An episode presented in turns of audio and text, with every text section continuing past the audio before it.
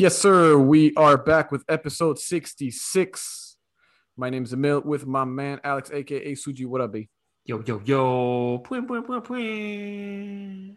Yo, we uh this guy, I, I keep like uh for, in the beginning when we did the intro, I was like when we started the episode, I was like, how many did what's his name again? Because he has like 60 different nicknames.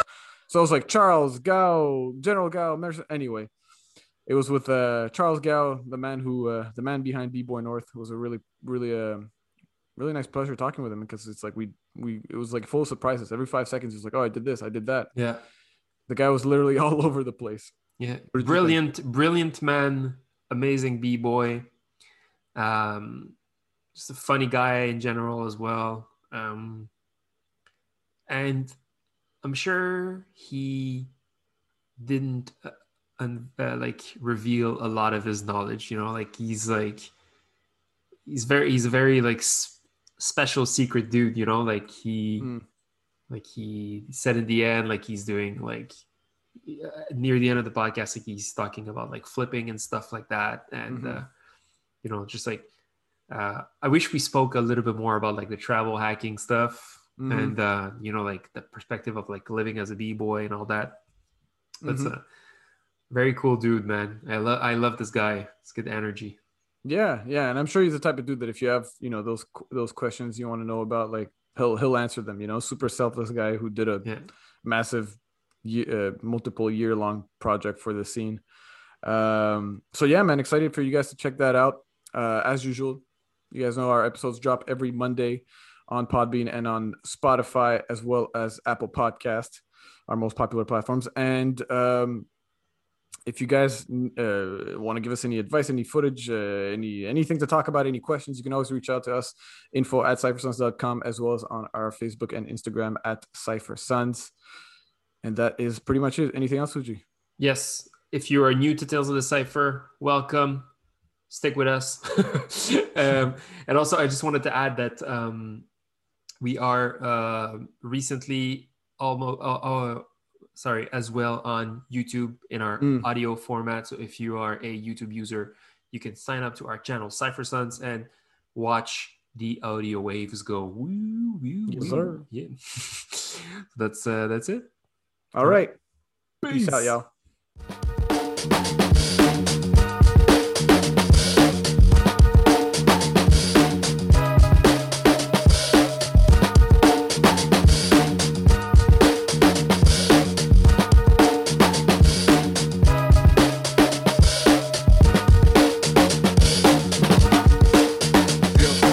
What's up, y'all? We are with the man with a million freaking nicknames.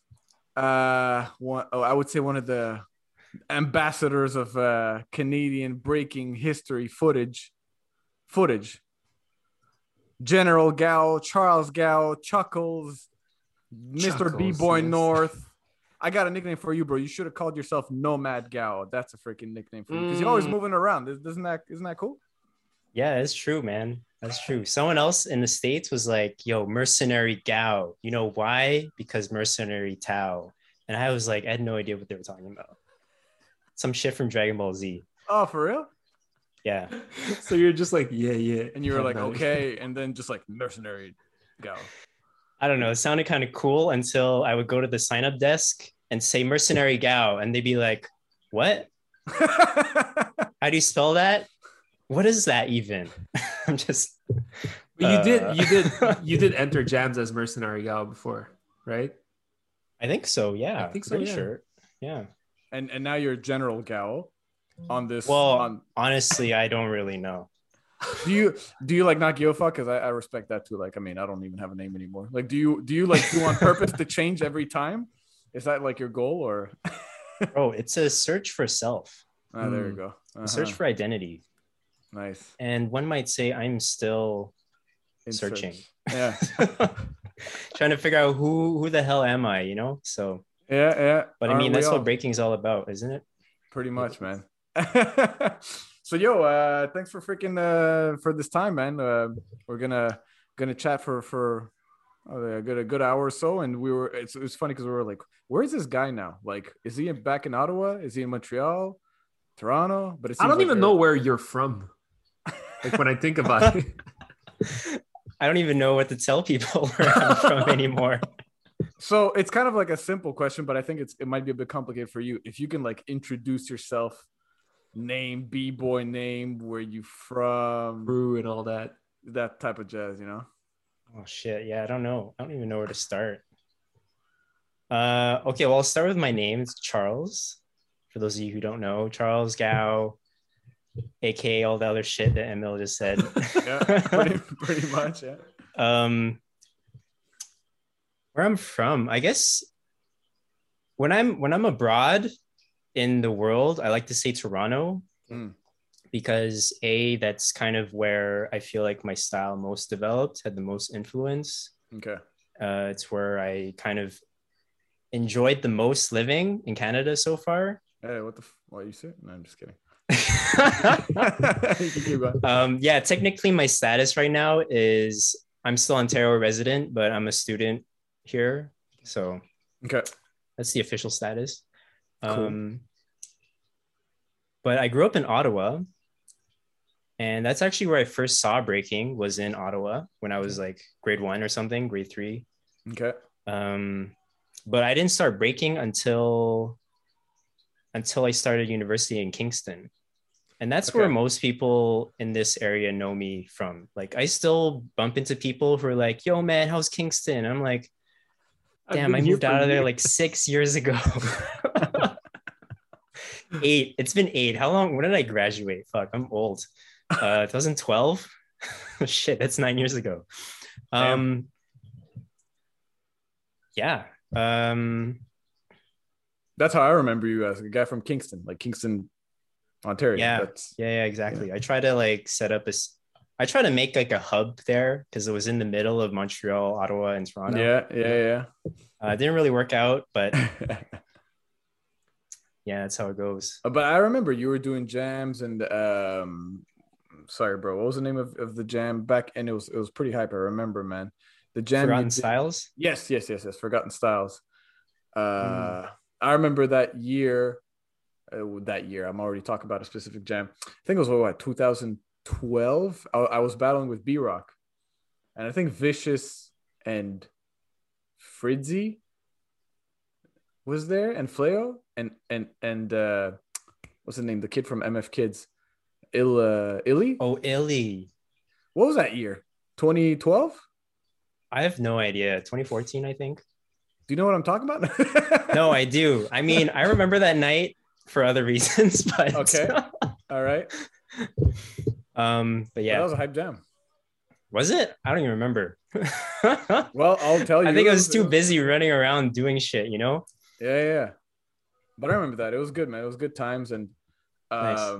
I I I'm trying to remember uh the first time I met you. I don't know if you had a uh, a memory, Suji, but oh, okay, wait, wait, yes, I do remember the first time I met you. I think I think that was the first time you can't you battled with your crew. Yeah, Uh, what, what's ugh, ki- kinetic. Yes, kinetic or kinetic Q. I kept saying Q because there was a Q at the end. Fucking hell. the whole reason I put a Q at the end was for Queens, but so that it Ah. would still be pronounced just kinetic. But everyone says kinetic Q. I hate that. Oh, I think Oh no, what happened to Oh shit! did he disconnect? I think he disconnected, but it will, he's gonna come back. Okay, well, I'm gonna say the first time Yeah. I met Emil, Okay, cool. he I, I didn't actually meet him. I just saw him. So it was actually the first time I'd ever been in Montreal. It was 2010. I was there for this like learn French program. Okay, And how did that uh, go? Oh, the learning French thing? Yeah. I don't know. It was the first I I don't know. I met a girl. She was Colombian. She was the first girl I ever kissed. cool. So no French. I don't know. Did I practice French? I don't, maybe, maybe it got better.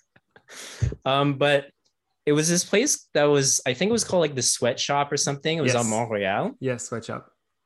And I think it was you, Emil.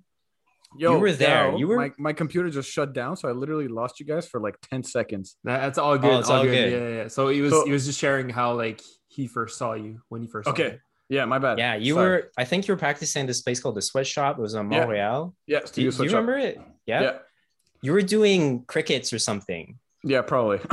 And I was like, holy shit, I want to get to that level one day. Ooh, that was like the one move I had, I think, for like literally six years, and then Oh, really? I don't know. I was like, I was a hella new back then. So everything was like, when was this? oh this? shit. 2010. 2010.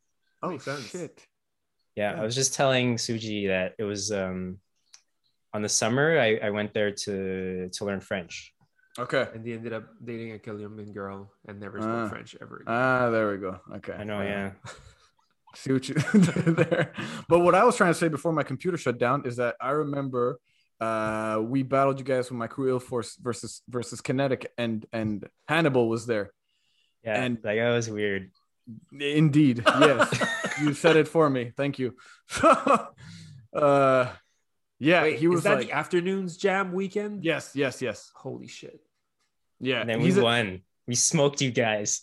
yeah, I was so salty about that because I was like, how the fuck did we lose? Like I'm just How the I'm fuck did we win? I was like, I was like, how did that happen? And I remember Hannibal, like when he was judging, yo, that guy, which no judge should ever do this. Like, my bad, Hannibal. I just it is what it is. The guy just gets up, turns around, like he gets too excited when he judges. Sit down and judge. I'm, I'm, I'm not sure. Bro, he Fight. got up, he did Yeah, a yeah, yeah. 360. He sat back Oh, down. bro, that's his head. crew. 360 flavor, man. he's got to rep. He's got to rep it. No, but Dude. no, but if we like, if you hire someone to judge your event, you want them to judge with their perspective and their like their vision of the dance. And like we were just having this conversation with Vibes like Yeah. last week. He was saying like it's hard to like kind of like keep your cool when you're judging because you're like, you know, like you don't want to show emotions and stuff. But what about like what if like you were what if it was okay to just like at least nod your head or give some props? I mean, 100%. to an to an extreme getting off your chair and like dancing no perhaps because you're, you're probably gonna miss something but just like what's wrong with like giving props like while you're judging Nothing wrong at all. Like I doing 360s you can not you can nod your head, you can go like, oh dope. But uh, like 360s like, head spins backspin like, to backflip yeah, some dudes like lose into a chair focus. freeze It looks like he was about to leave the room, come back. You know, it's just like I don't know. It's just my opinion. You don't want to stay focused. You can give props. You don't have to be like a wall and not say anything. okay so But, like let me stay recap though let me recap first summer in montreal you didn't learn french you saw emil doing crickets and then that same summer you smoked them in a battle is that That's pretty It correct much what wasn't this. It was not. the no same it's the summer. following summer was no, it? I think that was two years later. for real. It was 2012. Yeah, because I had come back from Korea, and that's when I leveled up. what up okay I learned crickets. yeah. No, even better. I learned how to mill on my head. oh, that's good. That's a very Nice. good. That took me tip. so long. That's some good tip advice. Um, actually, I'll I'll add a counterpoint. It's kind of a dumb perspective, but I think, I think if your round was so dope that it got the judge to do a 360 and make him lose focus on the opponent, bro, that's just how good you were, man. yeah no, bro, that was your round. Oh shit, really? Counter counterpoint. Oh fuck. Well, I, yeah, I of course I'm gonna make, of course, gonna make that argument because they won. So of course I'm gonna justify whatever he did. But Oh, um, but yeah, did, did, do you guys know that I was in 360 Flavor for a bit? no, I didn't know that. Yeah, after that jam, Uh huh. he pulls me to the side. He's like, "Yo, bro, I gotta talk to you after." And in my head, I'm like, "What? Are you gonna like give me money or something?" And then there was like another jam, I think, later that night for like the pros or whatever. okay. And um, he takes me aside. He says, like, yo, man, I want you to be down on the crew. You down? After one like battle. Yeah. Damn. I was like, holy shit. Okay. Yeah, sure. show me the money. yeah. And then that turned out to be rather fruitless uh, endeavor. Okay. Um, I only ever went to Philly like once a year. I never got down with the crew that much. I like, This is the first time I hear that. Like somebody just put someone in after one battle. I don't know, man. You It's were that weird. dope, bro. No, but like, was a- it was it like a new squad and he was trying to like recruit, or I'm not sure about the history of that crew. I know, neither am I. Like, as far as I'm concerned, the only two people who seemed like they were experienced were him and Maka. Right. hmm So I knew Maka was part of it, and I thought, oh shit, yeah, Maka's dope. I want to be part. Yeah, yeah. I want to be a part of that. And Mhm. and then automatically, I was, you know, I was this kid from fucking Kingston. Uh, just went to Korea for the first time. First time met some big crews, and now I'm going to be finally part of a legit crew. No Okay. offense to all my old homies from Kinetic. I mean, they know what it is. Like none of them were ever going to be like pro breakers anytime soon. Um, but I, yeah, I was really excited. shit. Um, but, but I was not excited by how expensive it was to get down to Philly. yeah. And this guy, this guy wanted me to fly him out to jams too. Like I tried flying him out once, and I had to use like my points to finagle it because fucking Philly to Kingston was kind of stupid, stupid expensive. Um, and yeah, and sorry, I got a little sidetracked, but Yeah, yeah, the only two legit people were Maka and him, and Mhm. everyone else I had never heard of. I think Right. Super Josh, Super Josh was actually really dope, but you probably never heard of him. no. Doesn't ring a bell. No, there's this guy named Breeze. He was also up and coming. I think Okay. like I think he had recruited like Breeze, me, this other dude named Cameron, another dude and uh, another dude. Uh, shit, what's his name? I'm terrible because I'm actually still kind of friends with him. Anyways, we were all like kind of the same generation of. Oh, Jerry, that's his name Uh, we're all the same kind of generation. Um, all those guys are from the states, so you probably never seen or heard of them. They're kind of coming on the up and coming, right. and that was it. So And then we were you a part of like a Facebook group, uh, Facebook group, or a Messenger group, or, or something like that? like, Man, was there a Facebook group? I don't know. Yo, I just remember one time we were at the anniversary. Okay. So we do anniversary. That's the only time I ever come because I'm like, okay, if I'm gonna show up to Philly, I may as well show up for the crew anniversary. Um, and we were just at Hannibal's crib. We were watching this movie. I don't remember the name of the movie, but it was like this thing about prison gangs. Okay. And like at one point, like I don't know, some dude like gets stabbed for his gang or something, and then Hannibal's like, "Yo, man, that's what we gotta be like. That's family right there," or some shit like that. I was like, um, I guess I understand where you're coming from, but do you even know my know. last name? yeah. Wait, so what Anyways. happened? Like, did you j- like did you guys break up or something? yeah at some point like um um yeah even though there was some like cool things that happened like one time we did udef we entered together uh, we actually made it to the top 32 we all got paid 50 bucks each Let's go. which was like oh shit i didn't win and i made money Yeah, Yeah. breaking can be. Uh, first time Surprising. ever Mm, yeah um but after a while i was just i was i was in this mode of simplifying my life. Yep. and i always felt like i was just putting money to like go there and show up and now never really getting anything out of it. I mean sure i think it takes time and effort to to go there and i don't know like you know i don't know. Fuck it. I just I didn't feel Yeah. like I was getting anything out of it. So yeah. I yeah, I wasn't even like I didn't even like being friends with them. Mm. Well, well, that's why. That's why I thought it was a bit strange that after one battle, he's like, "Yo, let's be in the, you know, come join the crew because you know, a crew is friends, family, people know each other, right?" So I know. it was, yeah, Yeah. Some, there's some crews in the States that are really weird. Did you did I ever tell you that I was a candidate for dynamic rockers? Really. holy shit! What the fuck? Next up, you're I gonna know, tell me you're a right? candidate for Skill Methodz for fucking. Uh, Yo, bro, I'm gonna. I'm in a crew in India. Like Are you? yeah, I wouldn't be beast mode. surprised. um yeah so there was one jam that i did forgotten styles i asked kid that kid what's his Kid Glyde to Yeah. be a judge Mm. and then after the jam he's like he messages me he's like yo bro what do you think about being a, a, a candidate for for dynamic A, rockers? a candidate. You have to apply.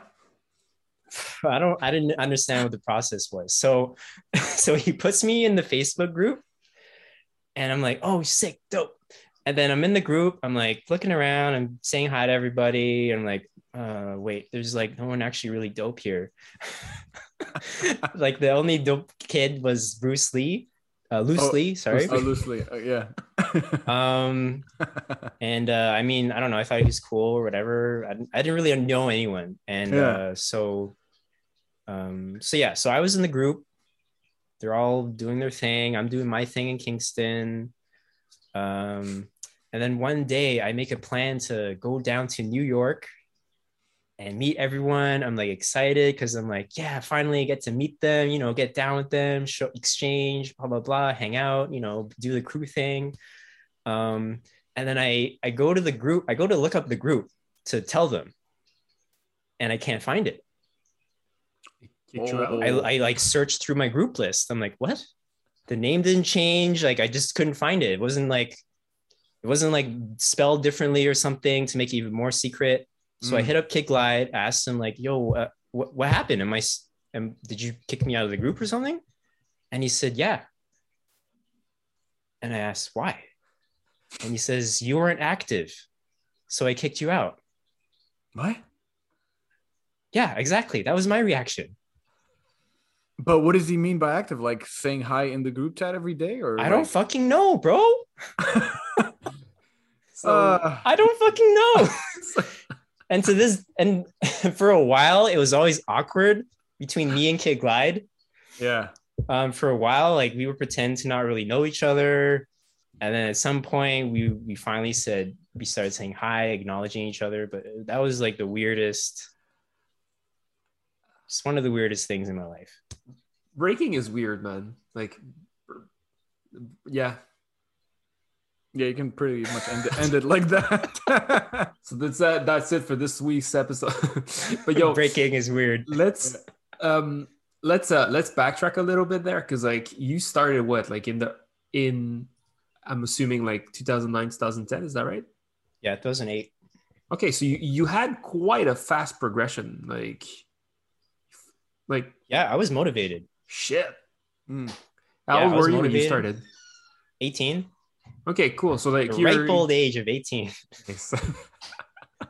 Where did you um where, where did you get your information from because like you started you said you started in kingston I mean, Yeah. youtube's re- youtube is re- pretty uh a pretty good resource at that time but like who was like kind of like your your your source of information Yeah. Um so so at first so the first thing I ever downloaded, so technically I tried breaking in in high school when I was like 16 or something. yeah Mm.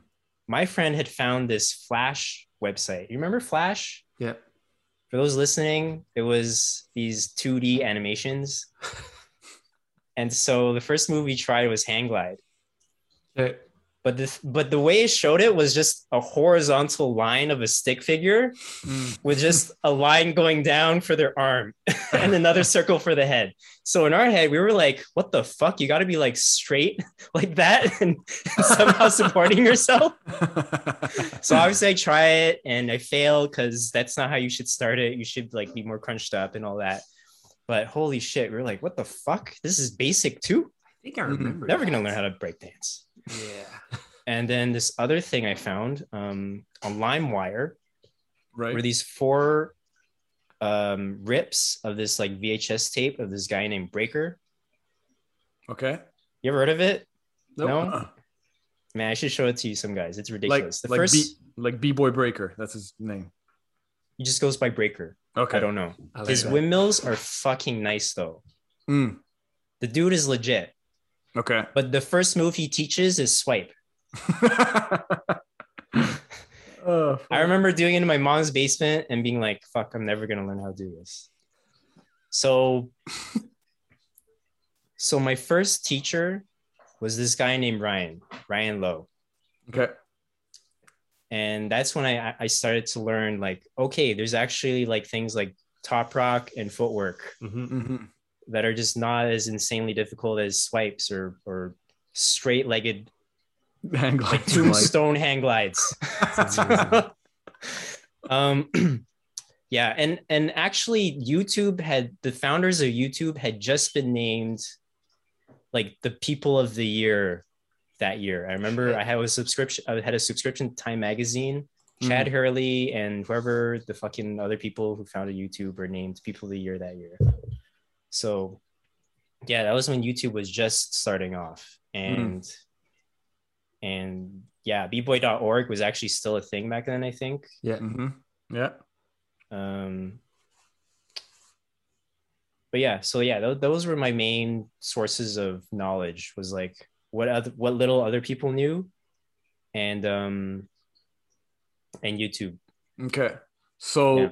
the so you had Ryan, who was your teacher, I guess. Was I fair to yeah say? pretty much yeah And and then this was uh, in Ottawa, I guess. I presume. no this was in kingston Oh, okay, Kingston. Yes. Okay. Yeah. And and then from then on, you're just you're getting taught by him, and I guess other people start connecting with you. And then at one point, like you had Kinetic, or did you have a crew before that? um no they were the first crew because i yeah after korea Mm. i came back super inspired um i threw a jam in a Mm-hmm. week uh lost a thousand dollars on it i still Let's remember go. that day didn't promote it at all i thought i was good at promoting but not really Hmm. um and that's when i realized like oh yeah and with a friend we decided yeah let's like brand the shit out of this and grow the club so we had this whole strategy of like marketing the club trying to grow it grow the hip-hop scene in Mm. kingston and all that Okay. and that's kind of how kinetic was born Okay. um yeah and then actually in the summer i think i went back to ottawa to, break as well so all the funk delivery guys Mm. actually Oh shit. yeah, I have funny memories. Uh, you know, you remember Corey? You know Corey, right? Yeah. he's here in Montreal. Yeah. yeah. Oh yeah, yeah. Corey. I re- I remember practicing when he was like still just a kid, Mm. literally a child, like a 14 year old kid. Mm. Same with Mark. He was like a 16 year old kid. I still remember him in his like shitty Puma sneakers, like not the Puma suedes, but The the cheapest, the cheaper version. uh, the speed cats. like the speed cats. Yeah. oh my god, that's terrible. That's terrible. I always thought they looked so whack. Oh, yeah, Anyways, if Mark, you're listening to this, you're dope now, so it doesn't matter. we were all really whack when we were young. Um. Oh, shout out to Eli, bro. yo, Eli. Shit. My man. Eli. Eli's still alive for all those guys who don't know. Eli, he's just really shy kid right now. Mm. Good dude. Miss that guy. I know, me too. I gotta, I gotta hit him up next time in Ottawa. Yeah, man. So okay, so wait, okay, so now you're breaking. You went to Korea. You came back, and and we, we you mentioned the 360 flavor, mm, I guess incident or I whatever. still can't believe this. Um, 360 incidents. so you know what's what's your what, what's your mindset after this? Like, because it just seems that you're like, I, I think after that, my impression of you, like you were just constantly on the move, right? You went to different countries all the time, like you were. It, it just always feels like you're always on the move, always like different crews reaching out. Like, did you? You never necessarily, uh, if if I can guess, because I think right now you have your, your crew's Kabalion. Yeah. So you never necessarily like this is your. Would you say this is your crew where you're like, like this is my crew? I feel an identity. But before that, you just kept on. You know, you were traveling around, never really having the opportunity to grow something, right? yeah, I was like, you could say I was a crew hoe. Um, but, but also, I was just but also I was just like the young soul trying to search for myself, some sort Right, of yeah, sense of who the fuck am I?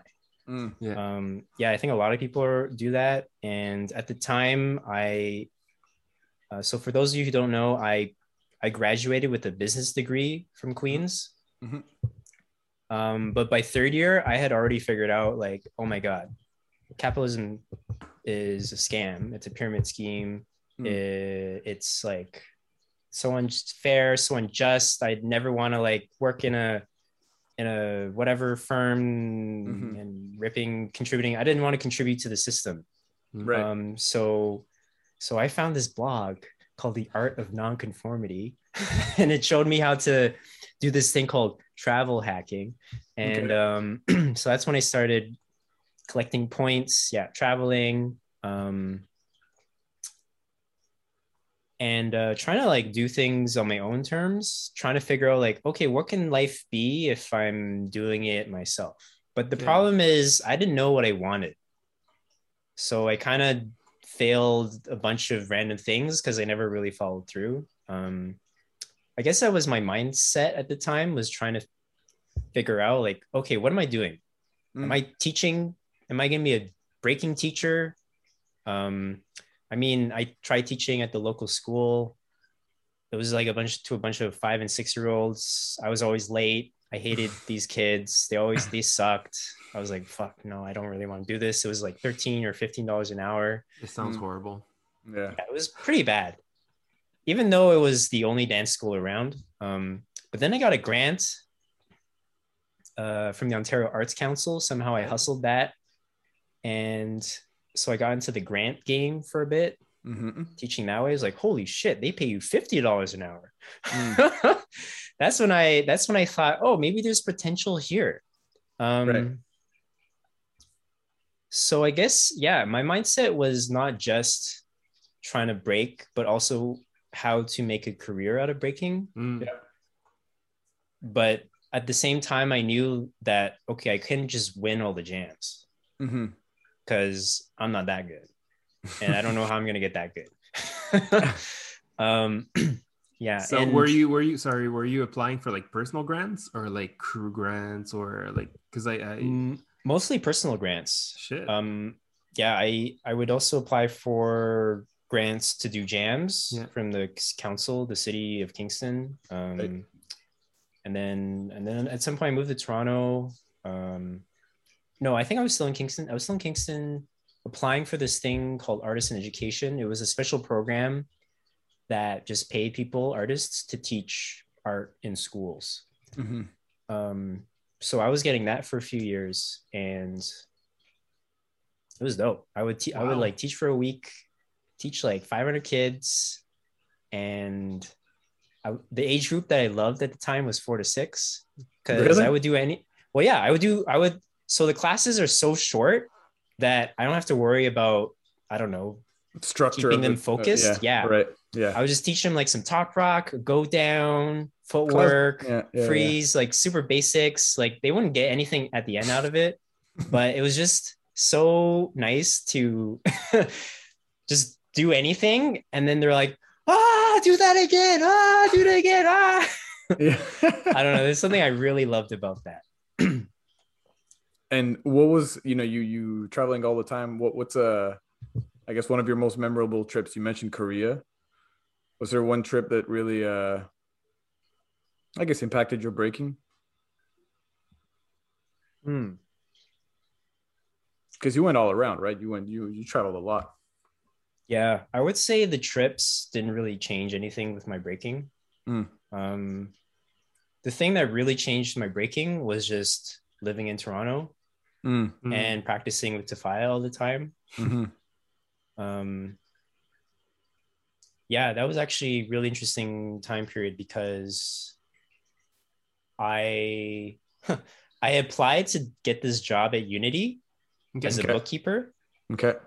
and i thought yeah i'd be the perfect fit because i'm like an artist and i know how to do accounting hmm and of course i didn't get the job Mm. Um but uh but i was lucky anyway because i had a friend who was renting out like this closet for $400 a month. And i thought oh yeah let's just do it. Let's just go and live in toronto. Fuck it. Who cares if i don't have a job? I'll figure Mhm. something out. Okay. um and i think there is when i i don't know. I think when i look back at that time period i was really process focused. Hmm and this might seem out of context so like contextualize this a little bit recently i've been feeling kind of uh feeling a lot of fomo hmm Okay. fomo anxiety i'll just call it that Yeah. and yeah, it's like part of you know becoming 30, not really having um something to show for all the efforts that I've did. Like I'm like a good, I'm a pretty good breaker. I'm like pretty good at my job as a freelance digital marketer. Mm, I'm like pretty good at a bunch of different things. I'm like trying to become a theater artist, Mm. but it's not like I'm successful at that. So there's no big wins for me yet. And I feel that, yeah, I don't know. It just feels kind of defeating and shitty. Like at some point, like if by 30, you you think like, okay, maybe Yeah. I'll have achieved something. Um, but I think back to Toronto at that time, um, when I when I won my first jam with Tafaya Mhm.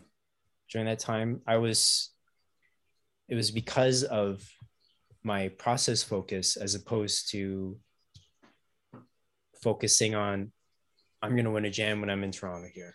Mhm. Just Yeah. engaging in the process of I don't know, being curious, being weird. Mm. Um and yeah trying to just dance for because it was fun Yeah. and i think it's that consistency that like is kind of necessary for success in anything but Mhm. yeah, Yeah. i don't know Well, for, for for the longest time, I mean, you you you looked very. uh I think it was that period of time. Uh, I think you look very disciplined. You know, you're very much on your shit. I th- I, I saw you improve like throughout the years, and I mean, if it makes you feel any better, all, uh, all I think all three of us were. uh, Everybody who's getting to their thirties, we're all kind of feeling the same shit. You know, it's it's COVID too and all that stuff, but. It, you know, it's you're not the only one. You know. No, but I, I, and yeah, go ahead. I, Go ahead. I had this precise conversation with my therapist a few hours ago. So like, I know, like legit, like no joke, no yeah joke, i've man. been I seeing was like, someone too I, I was like, I was thinking, you know, like, man, uh, like I turned 29 this year, and um, what Wait, if I I'm had older than you? What, like a year or two? what the fuck? I always thought you were older than me. Bro, Anyway, I thought, sorry. I, I, I, It's- I it's- thought first time I met him, I thought he was 30, but he was 17. No, but all jokes aside, like I was, I was like, I was thinking, like I've been thinking for the past few weeks, was like, because Emil and I we went to a jam this past Saturday, and I saw Sunday, sorry, and I saw like the scene and the level and the the eagerness and the energy that some of the people have, like older and younger and whatever, and I'm like, fuck, man, like I, I wish I didn't slow down six years ago, you know, but it's like it's it's stupid and way too late to say shit like that because I I did other things but because because I compare myself to to, to what we're expected to, to to where we're expected to be at 30 or to how fit I'm supposed to be because I've been dancing for this so and so how many fucking windmills I should have because I've been dancing for this many years I compare myself and now all of a sudden I feel shitty but when I actually look back and I was gonna say like I was gonna make a, a, a a comment about your breaking as well, but you're freaking nasty. You have one of the most complex, interesting, surprising, dynamic breaking I've I, I've seen in the in the recent years. I love to watch you dance, um, and I mean, you also ran one of the most important project in Canada, B-Boy North, for like years. So for me, you're like I don't know what you're missing out on right now because we don't talk this much. So I'm not exactly sure where you're at, but you gave us kind of like a, a good resume there. But you have a lot to be proud of, including Mhm. that. So I'll end this little um, this little intervention on um, can you talk to us about B-Boy North and like how it came to be and where where is it at now? Like where like eh, of course covid but uh before covid like is it still going on is it still around Damn. Well, first of all, thank you for the props. no problem I don't know how to. I don't know. Thank you. I'm I'm super self-deprecating when it comes to my this dance self-esteem. yeah, I know. I'm like really in this therapy mode um, lately. Um, Do you listen to Tales of the Cipher every week and want more than just the weekly episodes? Do you want more content and wish to help support the podcast? Well, then you can do so by subscribing and joining us at patreon.com slash tales of the cipher. Patreon is a space where we can share exclusive content with you guys, such as bonus episodes and the video version of our podcast. We have three different options ranging from $1 to $5 US per month, which helps us keep the project alive and ensures that the show can be forever available for free to the public. So to subscribe, you can sign up at patreon.com slash tales of the cipher. Lastly, if you have an event to promote, a local business or a project you wish to share, you can also reach out to us and we'll be more than happy to chat with you about it. Thank you so much for the support and consideration. Enjoy the episode.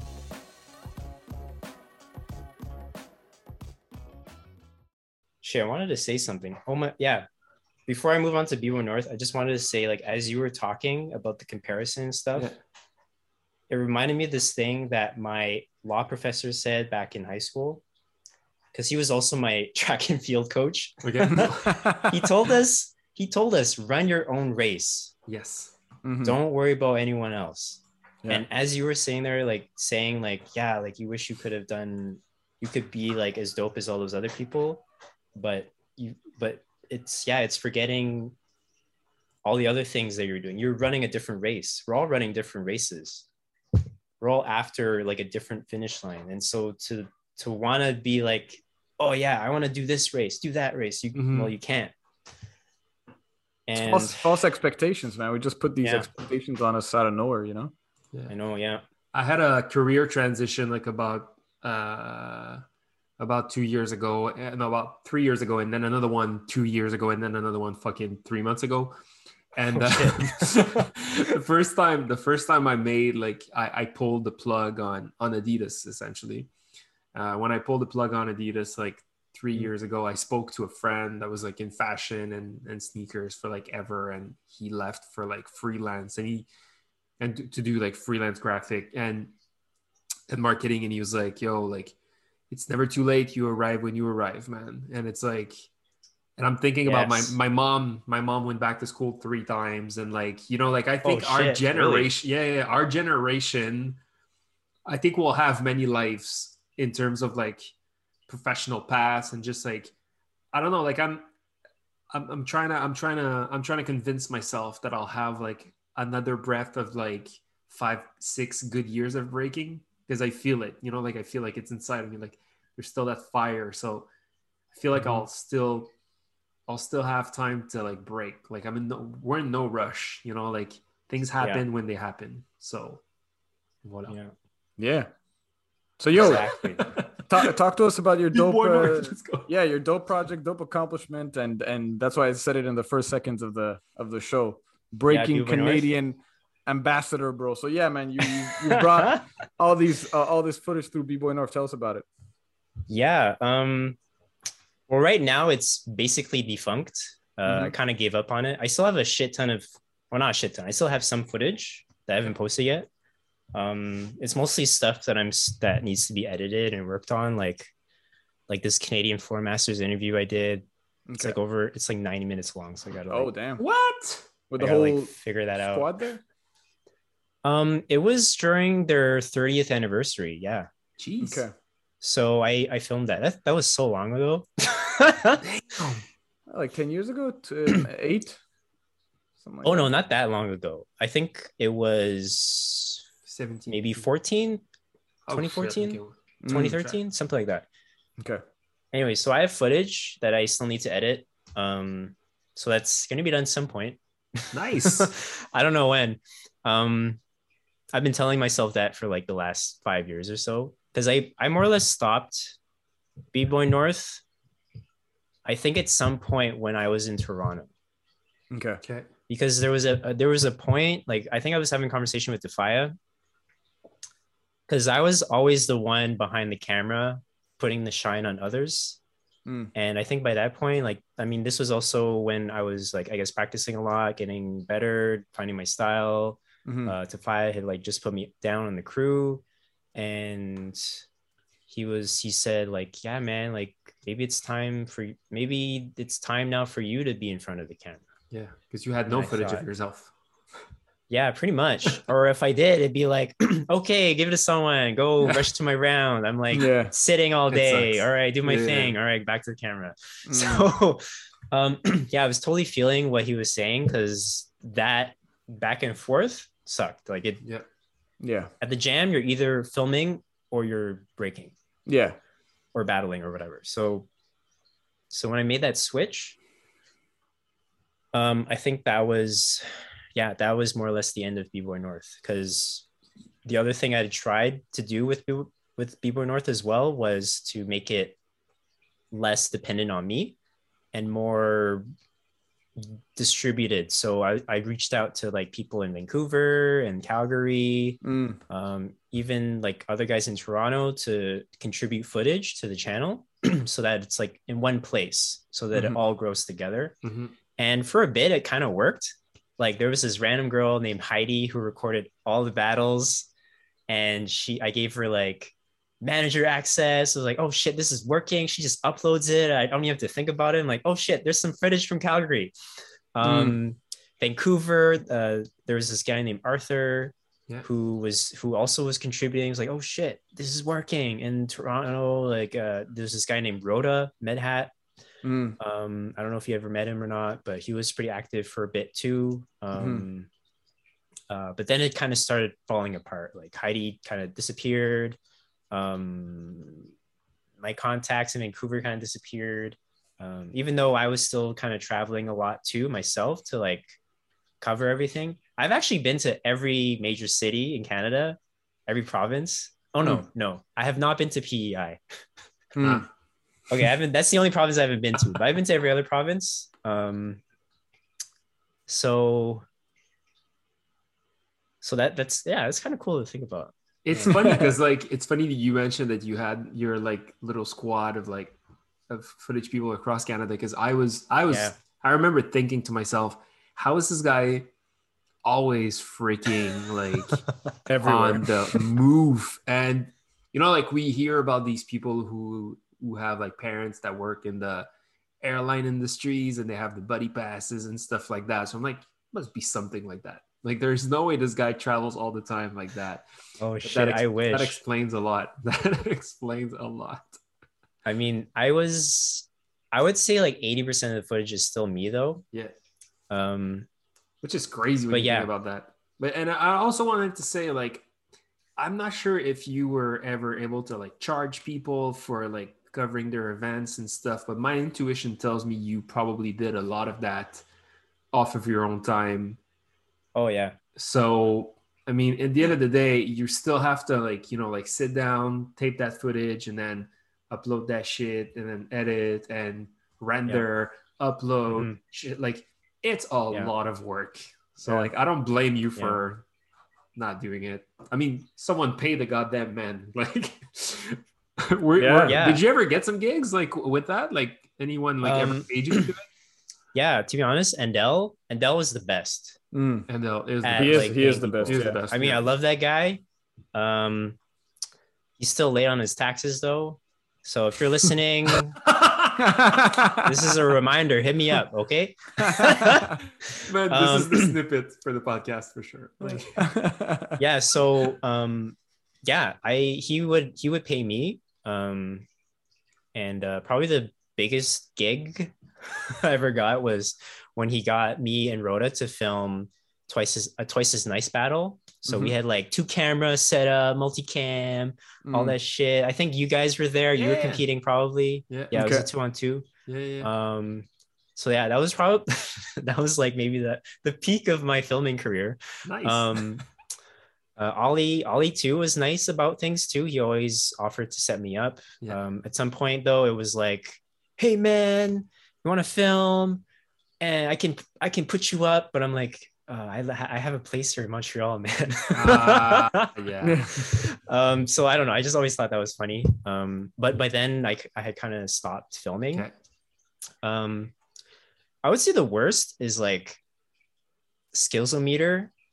I filmed that. Even though those were like the, the biggest battles on my channel that got the Mhm. most views. I mean it doesn't matter because i don't even make money off of it because the music's copyrighted the Okay. worst is when like you film you do a good job it's on your channel it gets people to like notice canada but you know they hire some other random guy to do all their filming Mm. Right. um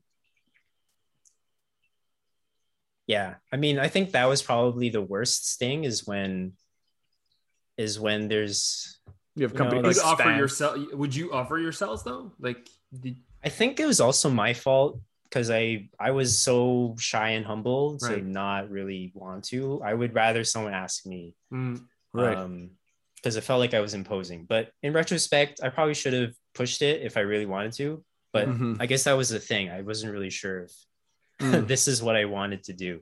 And then you have Um, some uh, yeah. a company like Stan show up, and you're like, ah, fuck. But uh, or Strife TV or whatever that was.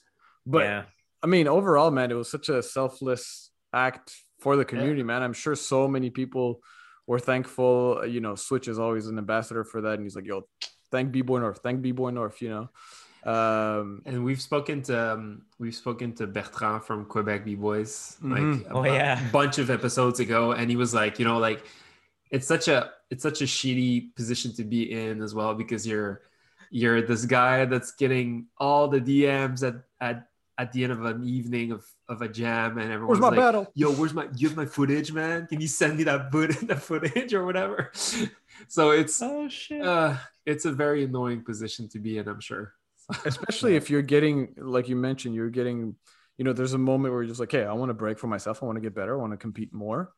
And then Mhm. you're like, "What the fuck do I do? Do I just film this? Do I battle?" And even if you want to do a bit of both, you can't really because you're not really focusing. You're not doing as many ciphers as you'd like, or as I don't know, as many freaking stretching time or whatever the hell you want to do. You know, you know, you Yeah, just gotta film, and then they call your name, like, "Oh shit, okay, that's me." You know. Yeah.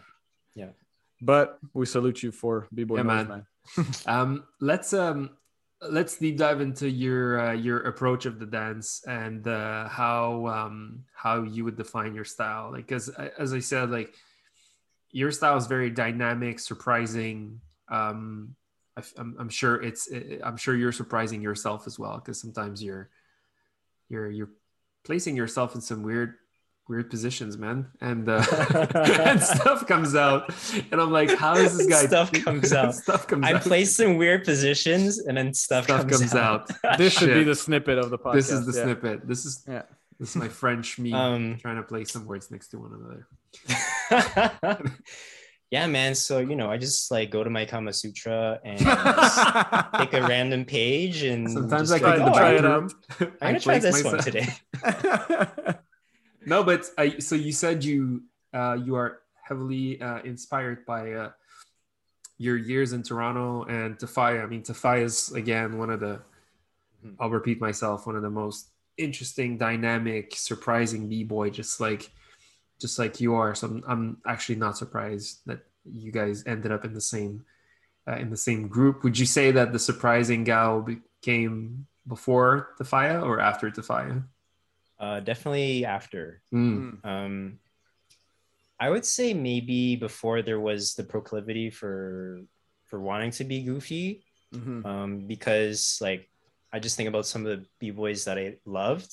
Mm. Um, obviously, Physicx and born from like pure technical standpoint, yeah. but in terms of character, Mm. I wanted to be like Atsuki. okay, all right. Um, or like who was who else was funny? I loved Differ too. Um, Yeah. yeah, I, I loved I loved trying to be the funny b boy Yes. Mhm. because I don't know. Also, me being overcoming shyness, I used awkward humor as a way for me to overcome that. Right on. And so, yeah, I think that kind of translates in my breaking. Now that I think about it, Yeah, Yeah. um, really does. But, but on top of that, yeah, when you said it, that oh, I'm sure you must be for surprising yourself. That's actually my motto. Is I want to surprise myself. Mhm. Um, I don't want to go in there knowing already what I'm doing. Um, that's why I could never be a set b boy. Mhm. Um, I mean, I did try it at one point because there was a time where it was really bad in terms of I would do dope shit all the time and have no clue how I did it. Yeah. Um, but I, but the but the problem was I could only do dope shit like really every now and then. Right. Yeah. Um, yeah, I was doing a lot of really basics all the time. Um, but until I became more self aware. So basically, my approach to training now has become uh, to become more and more self aware of my body, my position, my all that stuff. Um, so that when I'm ready to do like to move I don't know. I don't know. It's it's hard to explain in words to be honest. Yeah. Well, there's there's definitely a moment I think where you're breaking shifted and that makes sense when you're saying like oh that that period of time where you're focused and training with the fire and the boys and all that stuff. Yeah. What um was there anything that you sort of learned or took from from the Montreal scene? And you can say no, it's okay. oh man. Um yeah, I'm gonna say no. Mostly because um, here I really feel like an outsider still. Mm. Yeah. Um, whereas in Toronto, I I don't know what happened or what the difference is, but in Toronto, I yeah, I just I mean yeah, I showed up to all the different practice spots. People got to know me. Yeah. Um, we would always hang out after. I guess that's the biggest difference. So there, I I wasn't really working. I didn't know. I mean, I don't even remember what I was doing for money back then but I was just doing random stuff. Uh, so I always had time to just hang out with people after. Um, mm-hmm. um, but here in Montreal, yeah, I I guess I don't do that with anyone. Like this is probably the most I've ever talked to either of you outside of a jam. yeah, that's fair. Yeah, for sure. And well, we we had a we had a moment where when you came to film me at the Adidas store for the footwork video. Yeah which made me a superstar. So, yeah, we had no, a moment then. Yeah, we had a moment, but I, I feel like we barely we barely spoke then. So that's right. That's that is correct. Yeah, exactly. I Shit. that's yeah, that's it. Like I never hang out with anyone uh here. So so even Shit. at practice, I just feel like that I'm I feel like I'm just visiting. Everyone just assumes I'm just visiting. I I do get that impression. Like I do, you know, I do get because you're always on the move, right? I don't like. I'm not. We weren't even sure if you were living here in Montreal, you know. So, but that's because you're a you're a silent uh, killer. You know what I mean? yeah, I'm low key. I'm low. Key. You're key a VPN here. type of guy. yeah, man. yeah. What's yeah, uh, hmm. what's your like? uh I guess what's your status now in terms of breaking? Like, are you do you do you still want to be competitive? Uh, did you stop breaking with COVID, or did you just train in your dungeon? What's uh, you know, how are you thinking right now in terms of breaking? Yeah. Um. So for me, I am. I guess okay. So at first, I told myself yeah, I'm gonna be on the Olympic Canadian team. That's gonna mm-hmm. be my big mm-hmm. goal to push me and blah blah blah. Mm-hmm. Um, but but one year later, after all that got announced, I'm just like, man, who the fuck is even picking the Canadian team? Some I heard some dude tell me that it was like, oh yeah, they're just gonna pick the top people with the most Instagram followers. Don't tell anyone because it's top secret. I'm like, man, that's so fucking bullshit. No, who, who the fuck's doing that? And, and then I heard like, oh yeah, Vicious, Fleo, and Jeff are gonna be picking it. I'm like, really? That feels kind of biased, but whatever. um, because just like one crew perspective, I don't know. Right. Plus, wait, what, shouldn't they be on the team or something? Like, I don't yeah. know. Like, so I don't know. At some point, I was just thinking, okay, whatever. That's a stupid goal. And then, and then, yeah, as I was saying earlier, shifting back to process focus. Like, I just want to enjoy the dance again mm-hmm. just like yeah, when I was in Toronto. And if I am able to experience success out of that, like winning a jam, I don't know, be, uh, making a show or something, or figuring out like I don't know, if I'm able to get success out of it, great. Yeah. But I don't want to have to slave over it because end of the day, like, yeah, I don't know. I just think capitalism has made us all too focused on trying mm-hmm. to outdo each other. Yeah. Um, when it's not about that. Mm-hmm. I mean, it could be about that if you want, but I don't know. I guess I'm tired of running that race. Yeah. And so now it's just about like what kind of weird shit can I do? Like what how do I push myself? Uh, so recently I started doing uh, going to a flip gym. Mm-hmm like a, a, this dude's private flip gym. He like turned a loft, his loft into a place you can bounce around. I was like, holy shit. Amazing. This, sounds yeah, it was amazing because this was like at the peak of the pandemic Mhm. and nothing was open. So Mm. it was like, holy shit, and it's right around the corner. Um so yeah, I've just been learning how to like backflip, back Nice. handspring, acrobatic stuff. Yeah, Yeah. it was these are things that I never thought I'd ever do in my life. Mm. Did you have any like capacity, like were able to do any of the stuff before, like the basics or just like cartwheels and shit? No. Oh, oh cartwheels, obviously, yeah. The thing, the thing is, yeah, just just leaving the ground and being in the air. Mhm. The moment that happened, it was super scary. So Yeah. I think I think air flares were the closest I ever got to that kind of level of inversion. Mhm. So so yeah, learning all that stuff was that was a process. But thankfully, the person there um, was like a super dope coach. Nice. So, so yeah, I don't know. It's yeah, I don't. It's crazy. it's cool, man. I think I think it's um I think it's it's uh I think we're at a great moments moment we're we're at great moments in our lives where we can try try different things and just like I'm curious to find out more about like the limits and the capa- and the cap- capability capabilities of my body rather than how many rounds can I go against like this guy and this guy and Mhm. can I win a battle? Like, I just want to know. Like, I, I used to go to this trampoline spot. It's called iSaute. I'm sure you've seen this. Like, it's there's one. I think there's there's one in Montreal, one in Laval, one in Brossard. If you ever want to go trampoline, it's not too expensive and it's super cool. It's like an indoor trampoline spot. And uh, I, I went there a couple times with with Dubai from our crew and uh, one of my friend which is in uh, who does like uh, martial arts.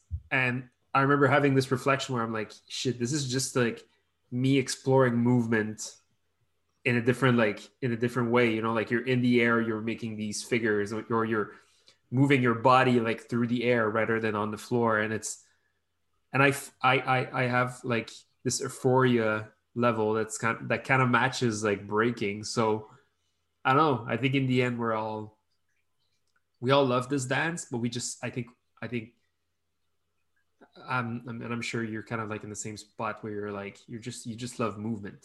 You know, like you I just want to fucking move, man. Move and try things and and roll Yeah. around, roll around, do stuff. Yeah, exactly. Um, I don't know if you ever knew. I took a lot of contemporary dance workshops. Did you Yeah. like since you got here? Oh, not not just here, but uh, even in Toronto. Interesting. Um, Oh, I did s- I did some stuff in in Austria once. oh, Shit. Yo, you're Yeah. such a low key dude. That's great. You don't brag about any of this stuff. It's all it's all in your honor, man. Um oh, it doesn't feel worth bragging about.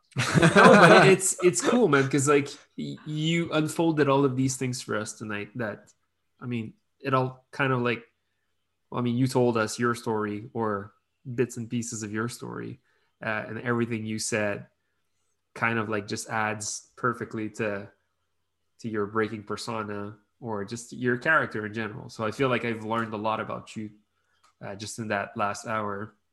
Um, we usually kind of like wrap things up by asking um, our guests, which are typically Montrealers, what's the Montreal style? But given that you're a Montrealer, uh, a Torontonians, and a Kingstonians, and a Ottawa-tonians, so I want to ask you, um, what's the Montreal style compared to all of the cities you've been in in Ontario?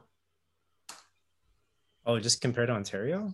Eh, or Montreal, I guess, to the Canadian scene, or how does it differ in general? Well yeah because you've seen you've seen a fair share of, of canada so Mhm. where does montreal place in canada like where like what's the montreal style versus the canadian style if it's such a thing Man, I'm actually terrible at this question.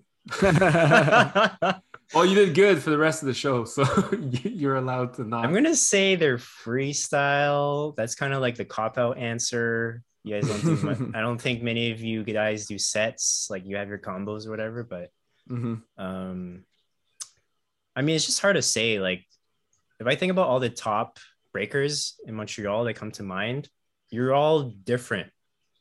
yeah There's no like Right. thread. So that's why it's just and kind of impossible to place it. Mhm. Um, whereas in Toronto, threading and complexity is just so influential there Mhm. That Yeah. that that's that imprint. Whereas Mm. here, I'm I'm not sure what it is yet. I feel like it's more subtle, Mhm. If there is anything. But I just I don't know. I don't know what it is yet. Okay. It's a good answer. It, it is, it is Yeah. a pretty good answer. I mean, and and compared to other scenes, to be honest, a lot of other scenes are maybe like less developed. Mhm. Um, if I just compare it to like Eastern Canada, I mean, there just aren't that many b boys there, so they're kind of. I think they're still looking for what their style is, uh, but I think mid mid Canada is like just kind of dynamic, really dynamic. I don't know. I don't know. So that that kind of comes to mind when I think of the the mid. Um. Yeah, I don't know. Yeah, if I if I I think it the same thing still applies though because a lot of because originality is such a big. Maybe originality is the thing Yeah. because there is no unique kind of defining thread for all the scenes or whatever. Maybe that is the maybe that is the thread is that we're all different. Hmm. We'll take that. I don't know. All right, man. Yo, uh, thanks so much for your time. We're gonna shoot some rapid fire questions for you before you leave. Oh, okay. Um, oh shit, what the what is this? But I didn't can- study.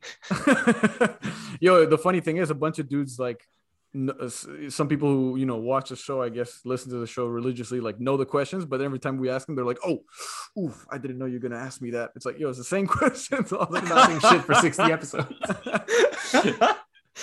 Oh, that's So- you know they don't listen all the way. exactly till the end. Yeah, we gotta cut it short. I'm just playing. But uh, all right, we're gonna uh, ask some questions. You can answer them short, or you can elaborate if you like. Uh, first Okay. question, pretty easy. Favorite MC or hip hop group? Oh, what the fuck? Uh, oh, You know, rap music? you know, there's one- Uh, one group or MC that comes to mind. Wait, wait, wait. Uh, That's right. Do you listen to music? oh, this is so embarrassing. Because I'm all about musicality. I don't know. I just know the songs in my body. I don't know the names of Hey, anything. good answer. Okay. Good answer. we can we can take that. Okay, maybe this is a bit easier. Current artist that you like listening to doesn't really have to be hip hop. Can be any freaking. oh fuck. Uh, uh, uh, Babe Ruth, Oh, the God. Mexican. All right. no, no. Um, what am I listening to? I listen Ah. to so many different things that it just confuses me. Even. Hmm. Yeah, that's my problem. I don't know. You want to skip? Yeah, I don't. that? I don't know. Like fuck Drake. I don't know. Uh, Okay, okay, okay. Okay. Yo, Justin Bieber. Okay. okay, okay. Um, okay. what's that wet ass pussy one? uh, Cardi B. Oh yeah, Doja Cat. Oh yeah, we go. Doja Cat too. Juicy. Okay, All right. okay, okay. Surprising. Um, Uh, yeah, yeah. That's a good answer. Nice. All right, all right. Uh, matchup you would like to see, or somebody you would like to battle, Ooh, matchup. or someone you'd like to battle. Oh fuck, I, I don't know. I don't even care anymore. I guess. Wait, matchup. Oh, that must be a matchup I want to see. Yo, through all the videos you recorded with B-Boy North, you must have a matchup in your mind. Dude, I've seen them all. Uh, That's the thing. that's also yeah, that's true. Yeah, I don't know. There's nothing I can think of right now, actually. Okay, we got to get you to answer one. You're question. terrible at this game, man. If you, uh, I don't know if you're following the scene somewhat lately, but you have an underdog in mind. An underdog in mind? Yeah, in the scene, Fuck, whether man. Toronto, whether Montreal, Yo, I'm failing this quiz. yes, you Um, are. minus five right now, bro. yeah. Yo, underdog? Anybody you saw that was on the come up and, or maybe he's not getting their their their due props. I don't know. Hmm. Nah, I don't know. I can't I'll say. I'll say General Gao. There we go. Oh, okay. All right.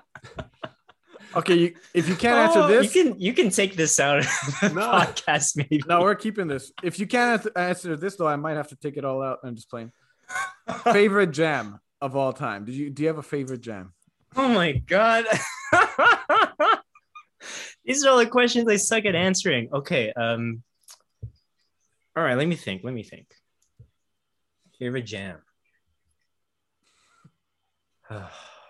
60 flavor anniversary. Yo, to be honest, to be honest, actually, one of the most hype moments of my life was actually at a 360 flavor anniversary jam. Yes. Okay, All right. Hannibal We'll came take that as an answer. You guys, you guys should check out the footage. It's like the tribe versus um do you know that b-boy knuckles he's like a big guy from the army right, right, right. Yeah. yes. oh rep styles Uh huh. rep styles versus the tribe Interesting. there was three tiebreakers Damn. it was so hype the whole room went bananas Nice. love that Shit. jam I oh fuck remember. i love this other jam too Let's go. okay now the memories are flooding back in Let's go. Okay. oh you want me to keep going Yeah, go sure. for it. You got to Okay, yeah, compensate since for I all the other. since I couldn't, yeah, since I couldn't answer anything else.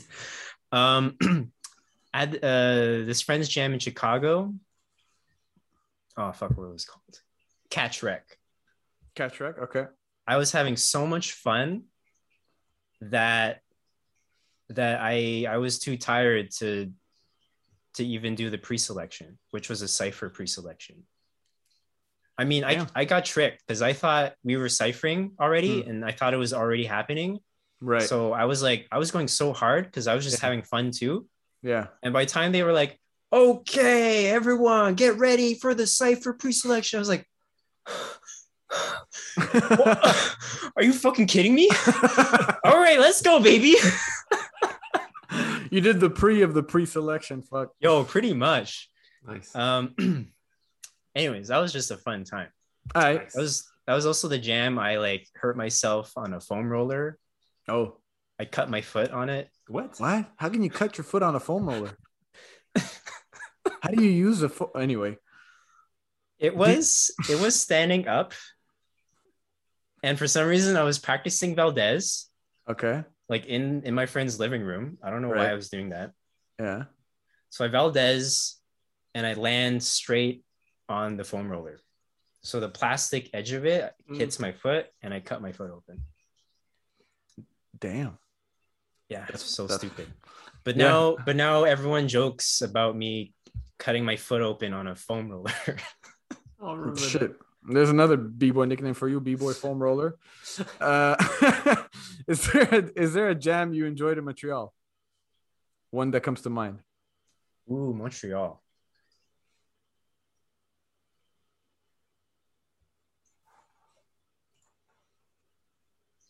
We can skip this. Hmm. I was trying to think. Enjoyed. For some reason, nothing's really standing out right now. I feel like one of your jams was actually really good. okay, good answer. Okay. Um, but I don't I don't really remember which one it was. All right. But to be That- honest, yeah. the first jam that I ever did in Montreal was actually the one that kind of stands out the most for me. It was at the sweatshop. Oh. Hmm. Huh. I can't remember which one that was. Yeah, I don't know. For me, it- it was the first time I had seen that many breakers in one room. I was like, holy shit, this is crazy. This Hmm. happens? This is real? Sweatshop. Yeah. And then my first battle was against was against Promo and Fleo. Oh, that's a nice introduction. Yeah. Yeah, I miss Sweatshop. Great spot. I do, man. Um, you mentioned uh, in in terms of inspiration, Atsuki, uh, but you know, could you list some some some international inspirations as well as local? yeah, uh, definitely Tafaya. Mhm. Um, yeah, Burns and Ills. even that kid who battled with them. It's it was just that battle like of Super Nats versus GI that I that that's like all grainy and shit from way back in the day. Hmm. That battle was super inspirational. Um Anton. Um who else? Yeah, I mean every guy in Toronto. um I feel like you're a guy who likes Lions of Zion. I don't know why I feel that. I like them. I wouldn't say I'm inspired by them. Okay. Although I was actually inspired by a donkey workshop. Okay. Yeah, he gave me a lot of good ideas there actually. So shout outs to Donkey. Even though I think your style is like dope, it doesn't I don't I don't know. Doesn't work for you. Yeah, I don't know. Actually, yeah, I don't I don't know. I guess I was inspired by a lot by him. I, I don't know. It was just that was just a while ago. So I, yeah. All right. Uh, favorite Yeah. kicks for breaking. Ooh. I go in seasons. Right Mm. now I'm actually in an Adidas season. Okay. So I was actually gonna ask you guys, where's the best place to get cheap Adidas? Yeah, because this guy can't Guys, what's you your what's, oh, what's your size? Uh, Oh. size nine. Oh, there we go. Well, you got a few, no? That could be nines, no? Not anymore. Ah, But, uh, okay. uh, But your foot, your foot changes sizes over the years. Like, it's a silly story, but uh, I used to think Oh. I was a size nine because size nines were samples, and I I could get sample size nines for like fucking cheap. But in reality, I'm like a size 10, 10 and a half. So I crammed my toes into smaller sneakers just to save money when I was a kid. damn. When I was Thug younger, life. let's say. But I'm getting rid of a lot of shoes. Um, so, but I don't think I have nines anymore. But uh, there's an off the hook uh, warehouse sale going on today and tomorrow. It's on Chabanel if you're interested. 80% off. All right, sneakers. hit me up with deets. yeah, I'll, P- I'll PM you later. All right. Let's go. Um, yo, did you have a? Was there a b boy that you were like kind of like intimidated to battle in your in your first years? Leo and promo. There we go. That's a very good answer. Yo, everyone intimidated me. uh, everyone. yeah, pretty much. uh, power move, power move you wish you would have had or can get later, because you ain't done. um, backflip to jackhammer. Just fucking break your wrist, bro. straight, straight from the backflip to the jackhammer. No, Someone no does Yeah, that, isn't that what. Tata does? Yeah, yeah, yeah, I was gonna say. Oh man, that's- it's true. It's true. But that guy's not normal. Yeah, I know. He's yeah, he's a superhuman. I feel like this is going to be an impossible question for you to answer. West Coast. This is very general. West Coast or East Coast? Just a general. Doesn't even have to be breaking related. Ooh. Ooh. Ooh, I love both coasts so much though. it's so genuine. Ooh, because it's true. I was thinking Phillies in the East, so you was going to say East Coast. Oh no, I was I was thinking like in in Halifax or something. yes. Oh, they're just both so beautiful. All right, you love both coasts. Well, that's what, what is it? Is that like the slogan of B-Boy North from coast to coast or something? Oh yeah, it's true. There we go. Next question. uh, Tupac or Biggie? I love both. I'm gonna say Tupac. Okay. I was go. I was playing so much Tupac, Mm, especially his Outlaws album. Mm, yes. so all right. gangsta. I didn't even know who Biggie was, to be honest. Shit, I didn't even know that was possible. Like you know one but not the other.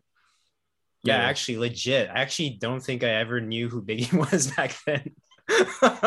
I didn't know about the Tupac Biggie rivalry. All right, Tupac wins this one. Uh, Ken Swift or Maurizio? Oh, fuck. Ken Swift, Word. Uh, Premier or RZA? Premier. Oh fuck, RZA. Uh, Premier. Primza. Priza. Mm. All right. All right. Last question, bro. Um, we've been doing this for sixty some episodes, but uh, would there be anyone you would recommend for us to to have on this podcast? And uh, we're not gonna just do Montreal; we can also expand. But anybody that comes to mind that we could uh, talk to. Oh. uh, hmm. Have you talked to J Bugs yet? No. No, but that's definitely something to do. Uh, Phil? Phil Wizard? No, but Nope. yeah, all good suggestions. Uh, Tafaya? Another good suggestion. Yeah, we'll do that. All right, we'll take those three. Um, Andy? oh, Andel? No. I thought you meant Andy, like Um, Andy B. Bad. Actually, he probably would say no, but Andy from Sask from Saskatoon. Well, I don't know who, who's that. I'm not sure who that Oh, is. okay. Yeah. but we're gonna interview anyone and and, and everyone. You know? Well, well, we're slowly starting to kind of like open the horizons to the rest of Canada. Yeah. So we'll we'll sure we'll surely take your suggestions. Yeah. Um, General A plus. Gao, A plus. Yo, you gotta yeah, A plus. Um no love. Um I think No Love's really good at talking shit, so that might that might just be funny. Cool. Anyways, yeah, I'll shut up. Well, not bad. but yo, man, thank you for uh, thank you for your time. Thank you for opening up about your FOMO. It was great. uh, it was great to also exchange with someone who has FOMO and anxiety. So, uh, yo, man, I hope we uh, I hope we bump into each other at some point, sometime. yeah, man, at One that day. fucking warehouse sale or whatever. there you go. He'll be waiting, bro. You, you spoke to him about it. You have to be there now. yo, um, thanks, man. It was super fun. Yeah, likewise. We should do this Yes, sir. again. Yes, sir. Sounds good.